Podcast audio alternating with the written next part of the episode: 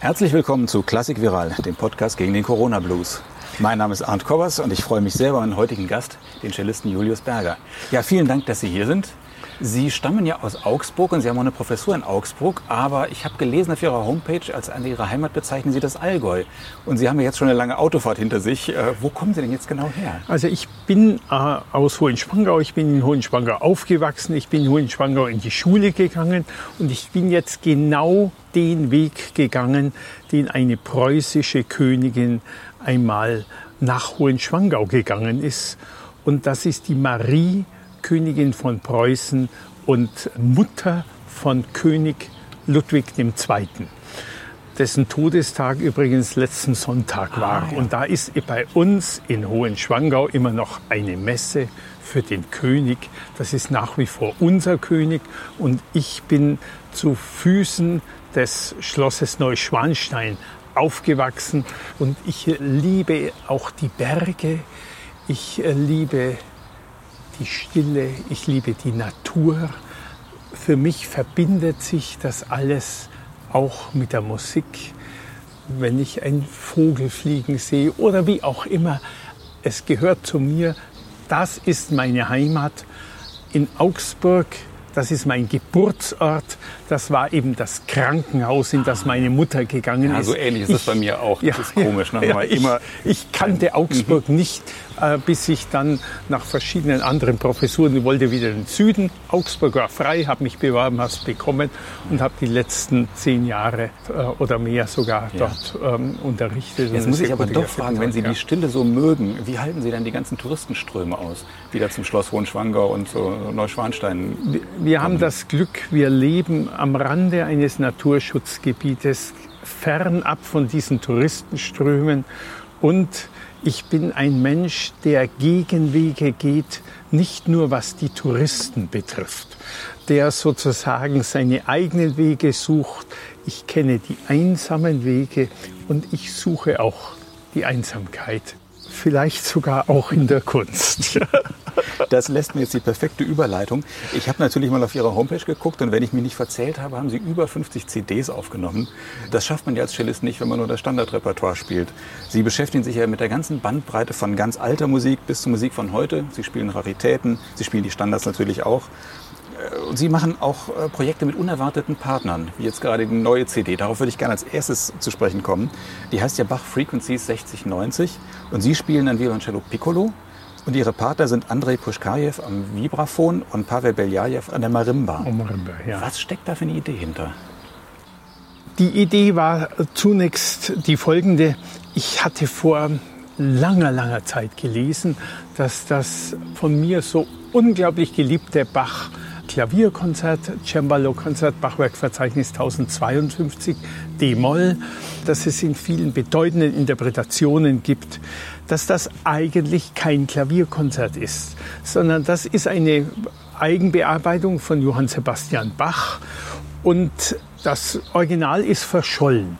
Die Vermutung ist die, es ist jedenfalls ein Konzert für ein Streichinstrument und die Vermutung liegt natürlich nahe, es ist für Violine da viel E-Bariolagen vorkommen. Bach hat allerdings auch in Kantaten oft das Cello Piccolo eingesetzt und er hat die sechste Solosuite hat er für ein Cello mit fünf Seiten geschrieben, also mit einer zusätzlichen E-Seite. Übrigens auch dort viele E-Bariolagen, äh, die dort vorkommen. Ich habe gelesen, es könnte eben auch für ein Cello sein. Niemand hat es bisher für ein Cello oder für ein Cello Piccolo bearbeitet.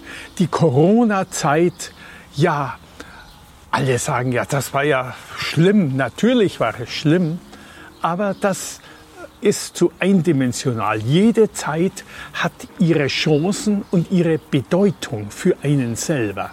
Und ich habe hineingehört in die Zeit und dachte, ach, du hattest doch diese Idee, das hätte ich wahrscheinlich in diesem schnelllebigen Leben, äh, hätte ich das nie geschafft, das zu bearbeiten. Ich habe mich hingesetzt, habe probiert, geht das überhaupt für Cello? Ja, es geht. Und dann hatte ich in Erinnerung die fantastische Übertragung der Johannespassion an diesem Corona-Karfreitag aus der Thomaskirche in Leipzig mit dem äh, Christianson, mit diesem wunderbaren Sänger in einer Kammerfassung mit Marimba, mit Truhenorgel. Und in dem Moment erinnerte mich an Andrei Puschkarev. Wir waren uns in Lockenhaus begegnet. Wir waren von Gidon Krever mehrmals eingeladen. Wir hatten in Kronberg zusammengespielt. Sofia Gubaidulinas Sonnengesang und so weiter. Wir kannten uns. Ich rief ihn an. Ich wusste, er ist eigentlich nie erreichbar. Er ist ständig unterwegs. Ja, Julius, du hast mich gerettet, hat er gesagt. Also, wir machen das. Er ist ja auch Komponist. Und wir hatten dann die Idee, habe ich gesagt, du, für was, welche Besetzung könnten wir das machen? Ich dachte zunächst auch so vielleicht eine Orgel mit einbeziehen oder irgendwie. Und er hatte dann die Idee, Vibraphon und Marimba. Also ich fand das faszinierend und ich finde mich durchaus im Einklang auch mit Johann Sebastian Bach, der ja auch eigene Werke für verschiedene Besetzungen übertragen hat. Es ist sicherlich durchaus eine ungewöhnliche Übertragung, also sowas gibt es bisher nicht. Aber sie hat uns glücklich gemacht und sie hat uns über die Zeit hinweg gerettet. Mhm. Ist auch ein interessantes Projekt, ja. Aber Sie haben schon ein Fable auch für ungewöhnliche Sachen. Ich habe gesehen, Sie haben noch einige Projekte mit Stefan Husson gemacht am Akkordeon, was ja auch in der klassischen Musik zumindest ein eher selten anzutreffendes Instrument ist. Ja, ich habe also auch die Bach-Sonaten, die Gampen-Sonaten mit dem Stefan Husson aufgenommen. Ich finde diese Aufnahme übrigens das äh, eine meiner wirklich gelungenen Aufnahmen. Und zwar auch deswegen, das sind ja nicht alles, aber äh, gerade die G-Dur, das sind Trio-Sonaten. Das heißt, es sind drei Stimmen. Und wenn Sie das mit Klavier realisieren, beziehungsweise mit Cembalo noch schwieriger äh, im Grunde, dann ist diese Dreistimmigkeit nicht leicht nachvollziehbar für den Hörer. Jedoch mit den beiden Seiten, äh, das ist ja auch wie eine Trunorgel, das Akkordeon und das Cello, das ergibt eine unglaublich transparente Darstellung dieser Partitur. Und insofern hatten wir auch da das Gefühl, wir machen nicht das Ungewöhnliche des ungewöhnlichen Willen, sondern wir versuchen eine Annäherung an den Sinn dieser Partitur.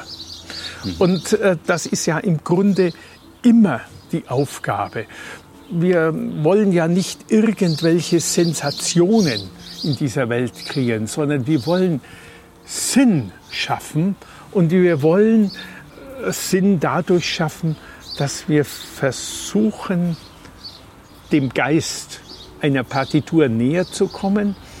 Das ist immer ein Versuch und wir wissen nie, ob dieser Versuch in die richtige Richtung zielt.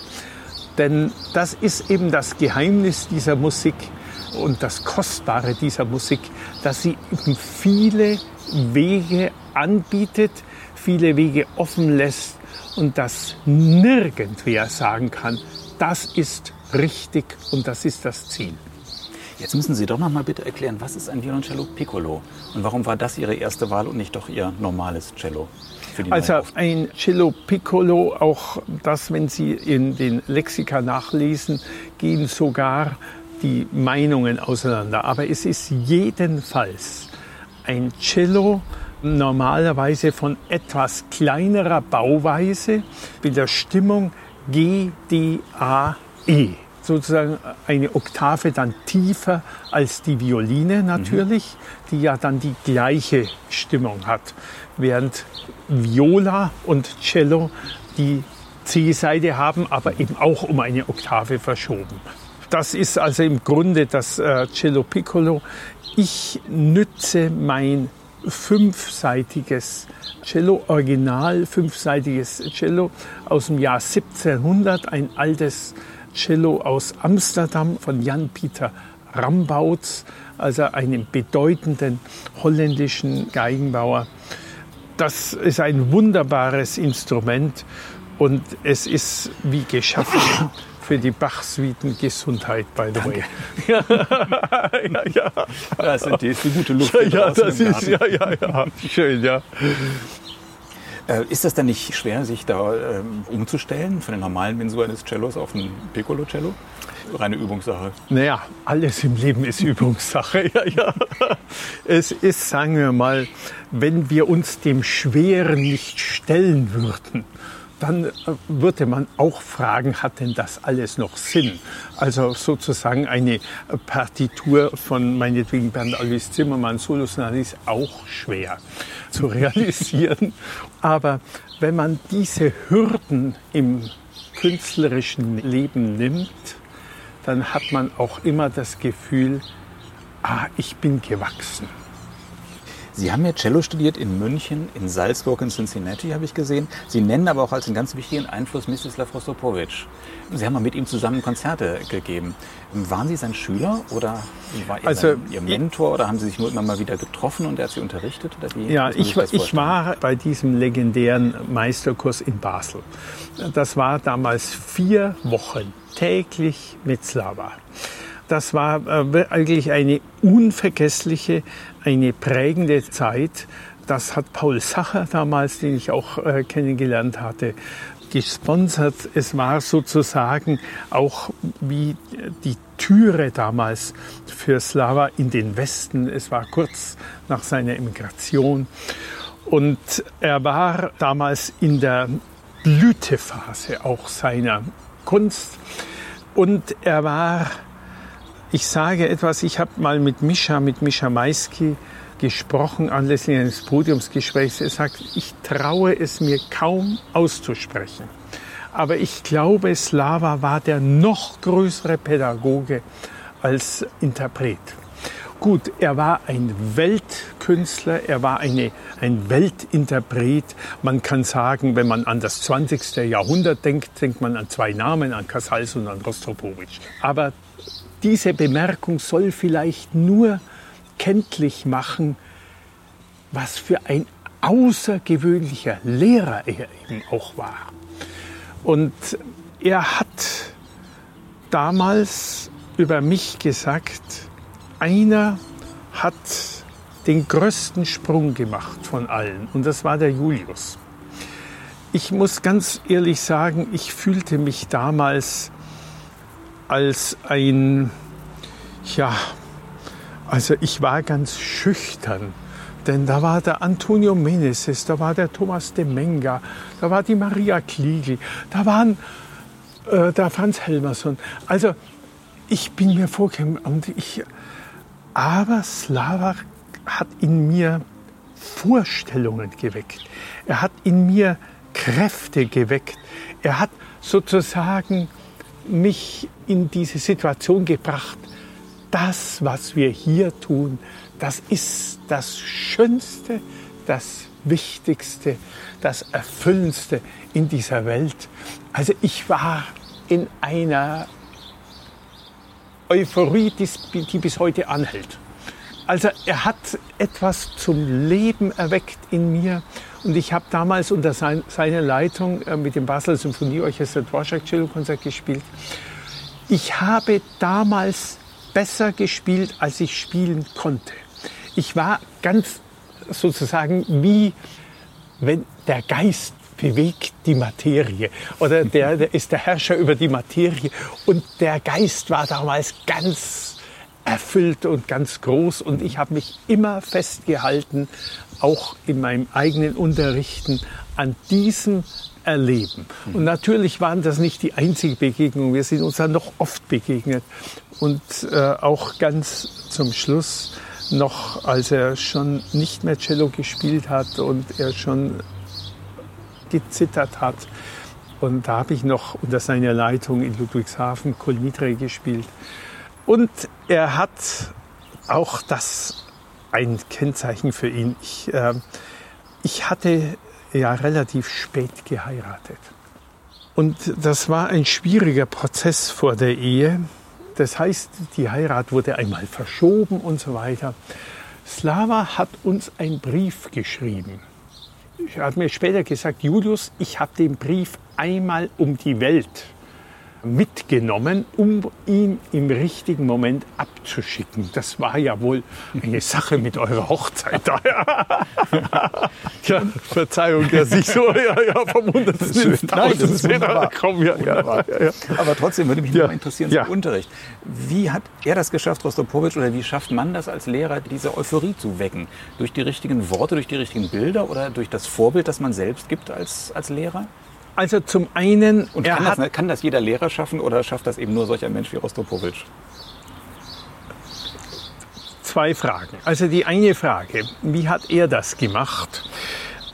Er hat nie vorgespielt. Sein Cello war gar nicht dabei. Er konnte allerdings jede Sonate, jedes Konzert am Klavier begleiten. Er hat vom Klavier aus unterrichtet. Und er konnte eine sozusagen eine Stimmung sofort erfassen und es hat Schubert Arbetschone. Schubert schaut zum Fenster raus, es ist neblig, es ist November, es nieselt leicht und dann hat er ein A-Moll-Akkord angeschlagen und man war sofort ja, dieses A-Moll, das darf nicht nur richtig gespielt werden, das muss so einen Schleier haben, wie so einen melancholischen Schleier. Und der Einsatz am Cello, der muss eben ebenso sein. Man war sofort in einer Welt. Und dazu kommt natürlich auch, dass er nicht nur diese Intuition hatte, sondern dass er eben auch sehr viel wusste das war wirklich hinreißend. Und ich habe für mich selber davon sehr viel gelernt. Also das war für mich einer der prägenden Einflüsse und die Tatsache, dass ich doch so eine erfolgreiche und gute Cello-Klasse hatte, ist sicherlich auch auf dieses Erleben und auf diese Prägung zurückzuführen. Mhm. Rostropowitsch hat ja auch sehr viele Werke inspiriert und in Auftrag gegeben, uraufgeführt, erst aufgeführt. Das haben Sie ja auch gemacht. War er in der Form auch ein Vorbild für Sie oder ein Anreger für Sie? Ich meine, Sie haben ja viele Werke von Sofia Gubaidulina, ja, Adriana Hölzki, ja, Christoph Meyer, Wilhelm Killmeier und so weiter. Eine ganze Menge auch wirklich bedeutende Komponisten. Es gibt sogar mittlerweile ein, ein, äh, ein Cello-Buch für Julius Berger. Also alles Werke, die Aha. für mich geschrieben äh, worden sind, hat ein Verlag rausgegeben. Ja, sich diesem Bereich zu stellen. Also da gab es in meinem Leben zwei Einflüsse. Das war einmal Slava und das andere auch mit S. Sigi, Siegfried Palm. Beide Persönlichkeiten haben das Repertoire für das 20. Jahrhundert geschaffen. Also das ist etwas äh, pauschal und etwas übertrieben, aber ich denke, dass vielleicht 80 Prozent auf die Anregung dieser beiden zurückgehen. Und ich habe an mir selber entdeckt, dass mich die neue Musik befreit die nicht gespielte, die nicht gehörte, dass diese Offenheit, dass ich davon einen großen Gewinn für die Interpretation einer Beethoven-Sonate, einer Bach-Suite oder des traditionellen Repertoires ziehe, dass ich mit der gleichen Offenheit dann rangehe und die gleichen Fragen wiederum stelle. Ich möchte hier noch eine prägende Figur für mich nennen neben den beiden und das ist Gidon Kremer. Ich war ja regelmäßig in Lockenhaus und auch dort wurde jedes Mal Neues entdeckt. Ob das Schulhof war oder ob das Komponisten waren, die da waren, auch Killmeier gehört dazu, Sofia Gubaidulina gehört und, und so weiter. Auch diese Haltung von Gidon dem ich hier unglaublich viel verdanke. Das sind die Erlebnisse, die einen wie Säulen tragen. Mhm. Aber trotzdem, wenn Sie das so sagen, und das sagen auch, ja auch manche andere Musiker, dass diese neue Musik befreit und dass man mit dieser neuen Musik, mit der Erfahrung der neuen Musik, das traditionelle Repertoire anders spielt, dann wirkt es trotzdem so ein bisschen so, als sei die Musik, neue Musik, die Beschäftigung damit, so ein bisschen Mittel zum Zweck, um das traditionelle Repertoire anders zu sehen und anders zu spielen. Als sei dann doch ein Beethoven oder ein Bach wichtiger, sage ich mal, mm. als die zeitgenössische Musik. Nein, also das kann man sicherlich nicht so stehen lassen. Aber in gewisser Hinsicht ist auch hier ein Körnchen Wahrheit dran. Die neue Musik, die man spielt, die vielen Werke, das ist noch nicht durch eine sozusagen Evaluation gegangen, also wenn man das mal so nennen will. Ich habe mal ein Werk gespielt, äh, aber ich sage jetzt nicht, welches Werk das war. Ich habe es gelernt, ich habe mir alle Mühe gegeben und ich wusste, das werde ich nie wieder spielen. Ich habe es im Funk aufgenommen, ich habe die fotokopierten Seiten runtergenommen und eine nach der anderen im Papierkorb. Ich äh, sage damit nur, ich habe an diesem Werk sicherlich auch sehr viel gelernt. Mhm. Aber ich habe es nicht wieder gespielt aus gewissen künstlerischen Erwägungen heraus. Und auf der anderen Seite, ich würde jedes Werk, das ich von Sofia Gubaidulina gespielt habe, das würde ich neben ein Werk von Bach oder Beethoven stellen. Ich habe übrigens hatte noch das große Glück, dass ich auch mit Messiaen noch äh, zusammen gearbeitet habe. Er hat nicht für mich geschrieben, aber zumindest äh, habe ich sechsmal Transfiguration in seiner Gegenwart und mit ihm zusammen äh, gespielt. Mhm. Also das sind Werke für die Ewigkeit.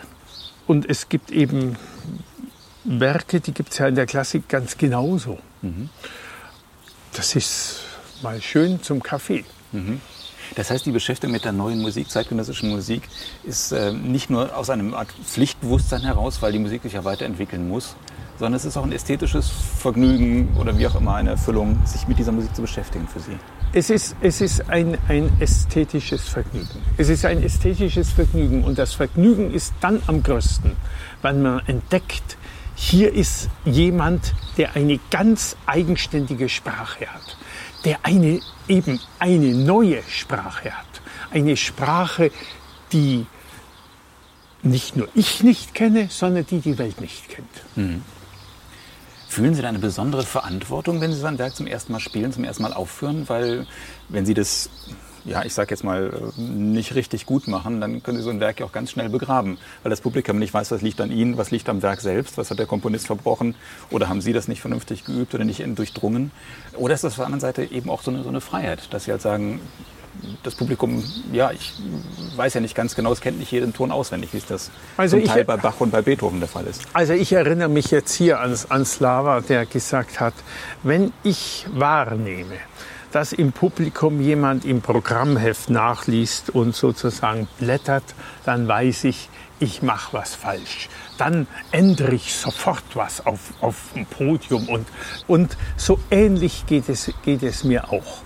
Ich möchte auch in Werken, die jetzt äh, vielleicht nicht von sich aus diese Kraft entfalten, denen möchte ich als Interpret diese Kraft zumindest hinzugeben. Mhm. Ich möchte diese, dieses Feuer und diese Wirkung entfachen, ähm, sozusagen bis zur letzten Reihe alle Menschen zum Umarmen und sagen, schaut, was jetzt hier Wunderbares geschieht. Mhm. Ja, ist wahrscheinlich auch eine schöne Aufgabe, auch wenn Sie das gut machen. Ist das doch ein, wahrscheinlich ja. sehr dankbar, dass von Komponisten ja auch hoffentlich viel Dankbarkeit zurückkommt. Ja, es, äh, die, die, kommt, die, kommt, die kommt zurück, kommt. nur, nur komme ich nicht nach. Also ich, ich bekomme so viele Partituren und ich kann nicht alles in meinem Leben noch verwirklichen, was ich so alles Aha. bekomme. Das heißt, Sie müssen nicht auf die Komponisten zugehen, sondern die melden sich bei Ihnen. Ja, den Ruf mittlerweile. In der Regel ja. Mhm. ja. Sie beschäftigen sich ja auch mit der, mit der ganz anderen Seite, mit dem anderen Extrem des Repertoires. Sie spielen ja auch ganz alte Musik. Hängt das auch mit dem Instrument zusammen, das Sie noch spielen oder gespielt haben? Ich weiß es gar nicht. Eines der ältesten Celli der Welt überhaupt. Haben Sie ja gespielt oder ich weiß nicht, haben ja, Sie es immer noch? Äh, nein, ich spiele es äh, leider nicht mehr. Aber äh, dieses älteste Cello, ein Amati-Cello aus dem Jahr 1566, äh, gebaut für Karl IX., König von Frankreich. Dieses Cello hat mich jahrelang begleitet und es war auch hier so, wie es immer im Leben ist. Wenn etwas passiert oder wenn, wenn sich etwas fügt, dann fragen Sie sich, wieso, was will das mit mir? Und diese Frage hat mich dazu geführt, ah ja, es gab ja auch Musik vor Bach. Von Domenico Gabrieli, von Giovanni Battista äh, degli Antoni, auch noch andere gibt es.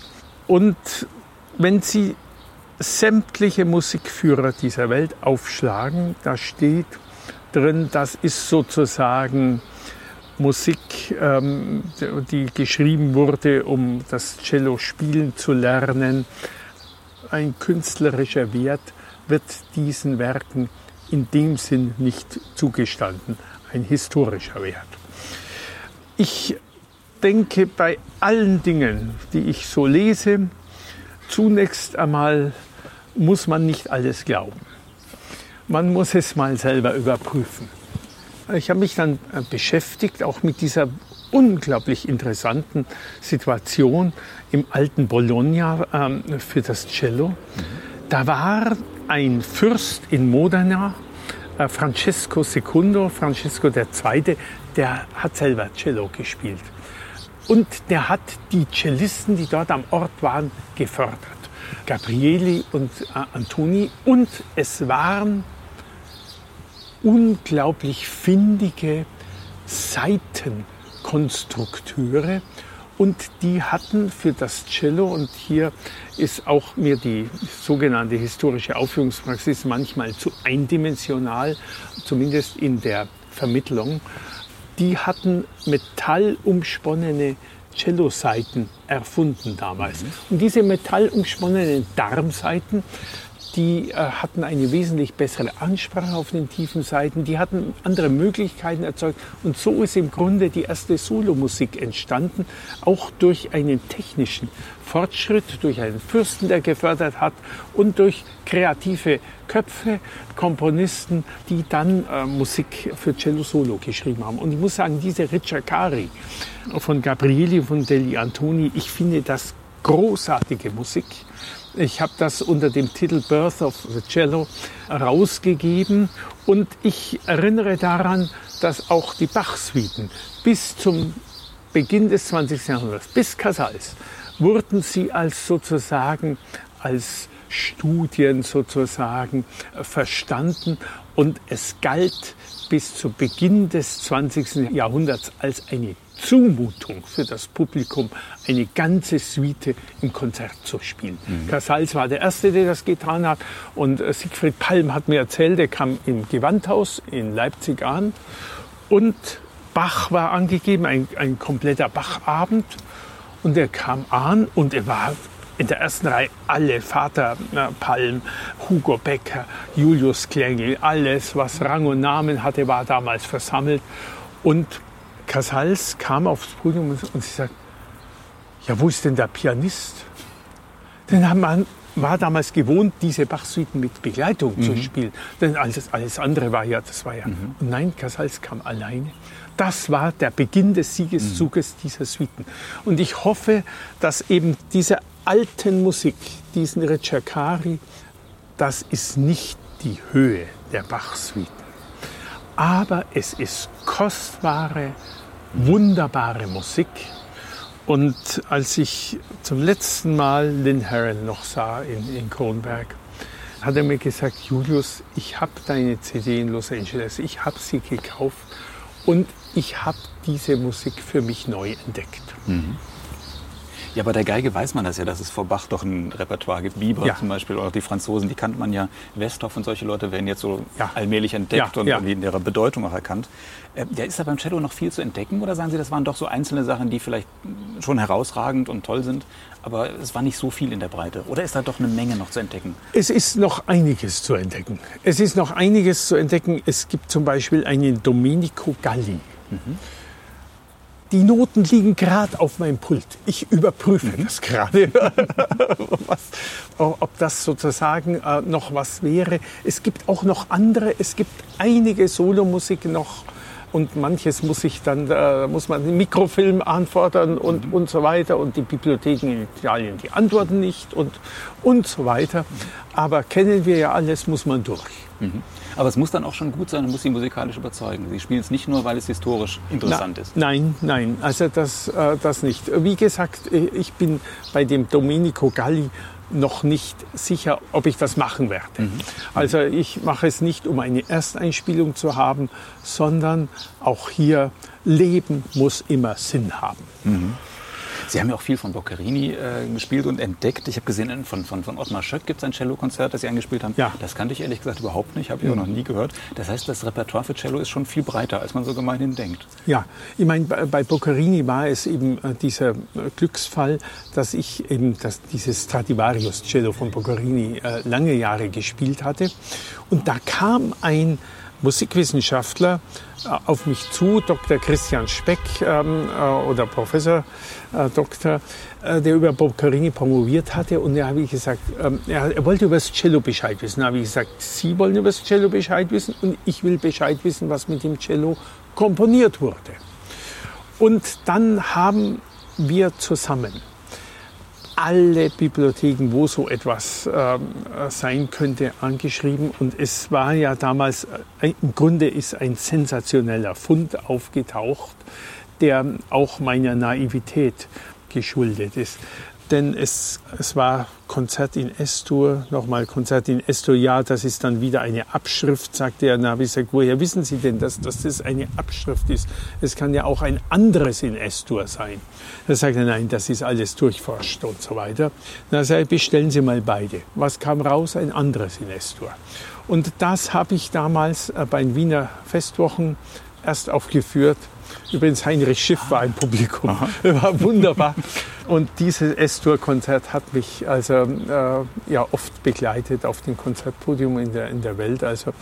Und auch die Konzertführer, äh, es, ja, es scheint ja so eine Unart zu sein, dass ein Lexik das andere kopiert sozusagen. Da steht dann drin vier Konzerte und dann waren sechs Konzerte von Boccherini. Heute sind es zwölf. Oh ja. Und dennoch, neben diesen ganzen Raritäten, Entdeckungen, Wiederentdeckungen, spielen Sie auch noch die Standards. Natürlich das Konzertpodium, klar, da, da gehört es ja auch hin. Klar. Aber Sie haben ja auch letztens jetzt zum Beethoven-Jahr die fünf Beethoven-Sonaten nochmal aufgenommen für Cello und Klavier ja. mit Margareta ja. Höhenrieder. Richtig. Warum machen Sie sowas?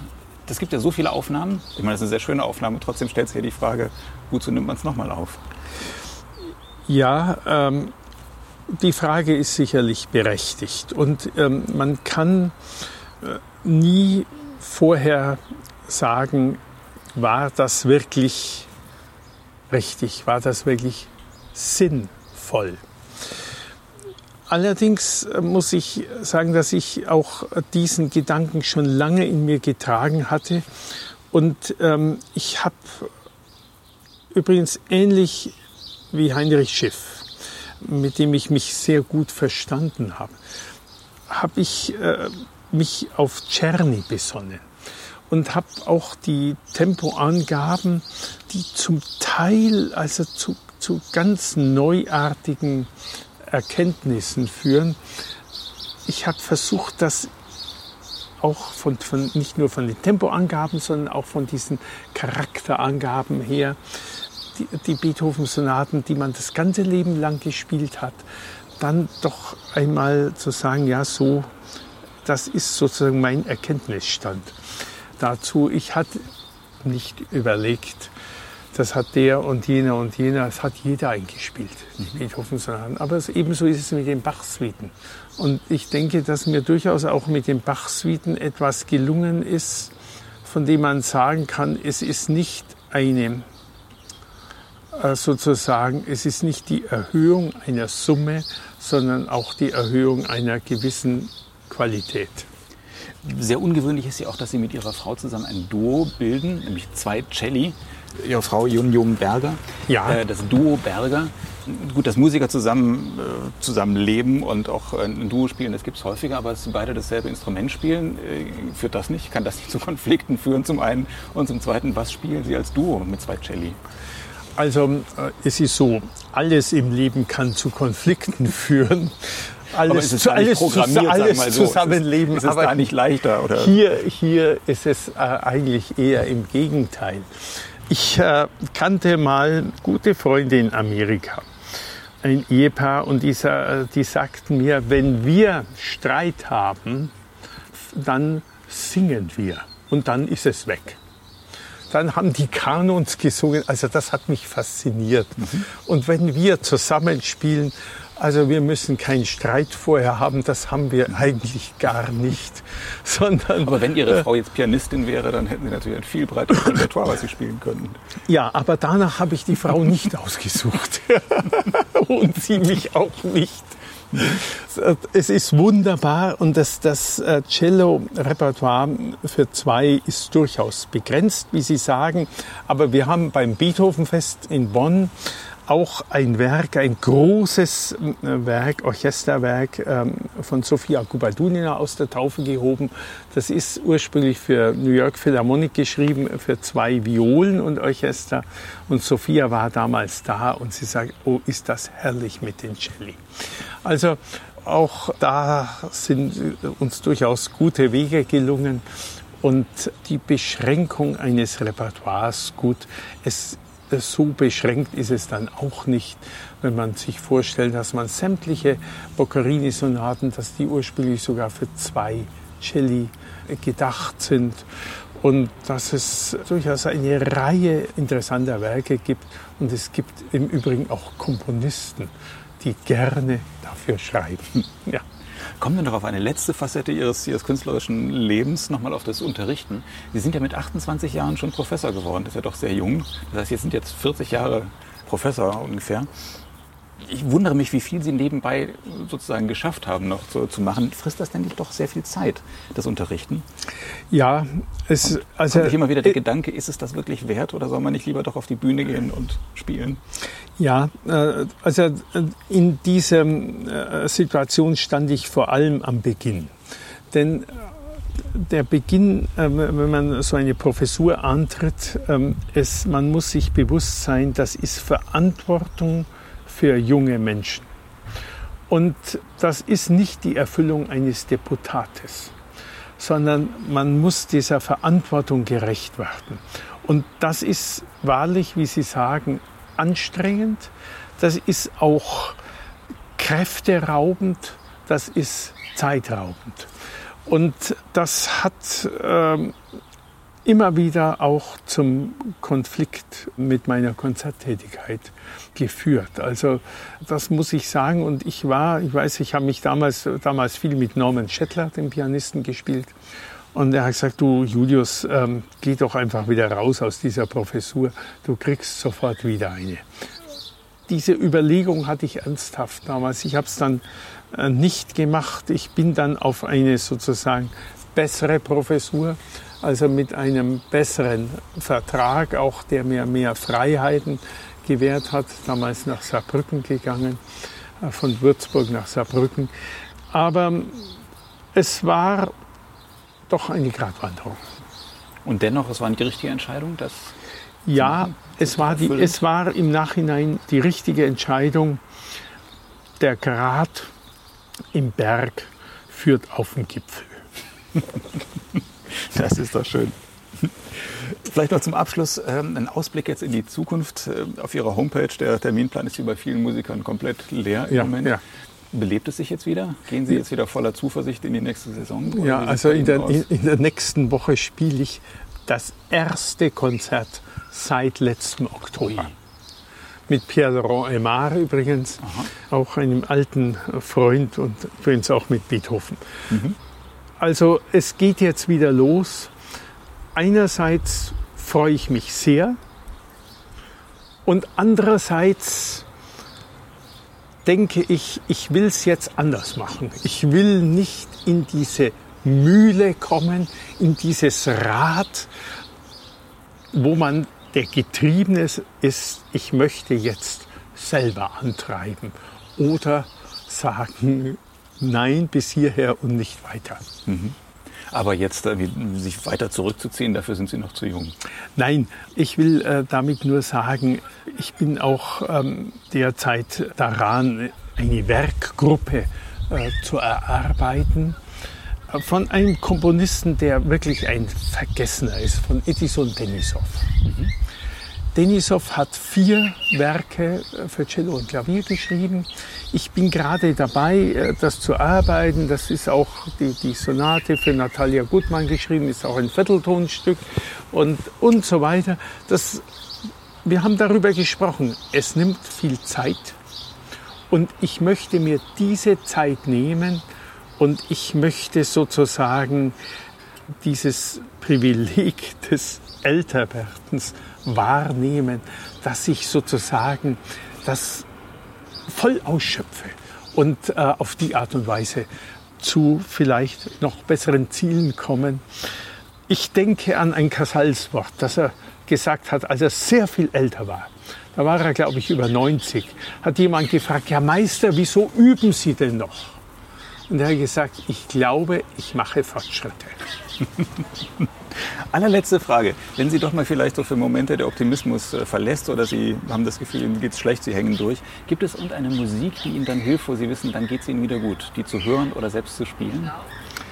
Ich komme dann immer auf einen zurück. Und das ist Johann Sebastian Bach. Dann sage ich vielen Dank fürs Gespräch, Herr Berger. Vielen Dank fürs Zuhören. Danke, danke.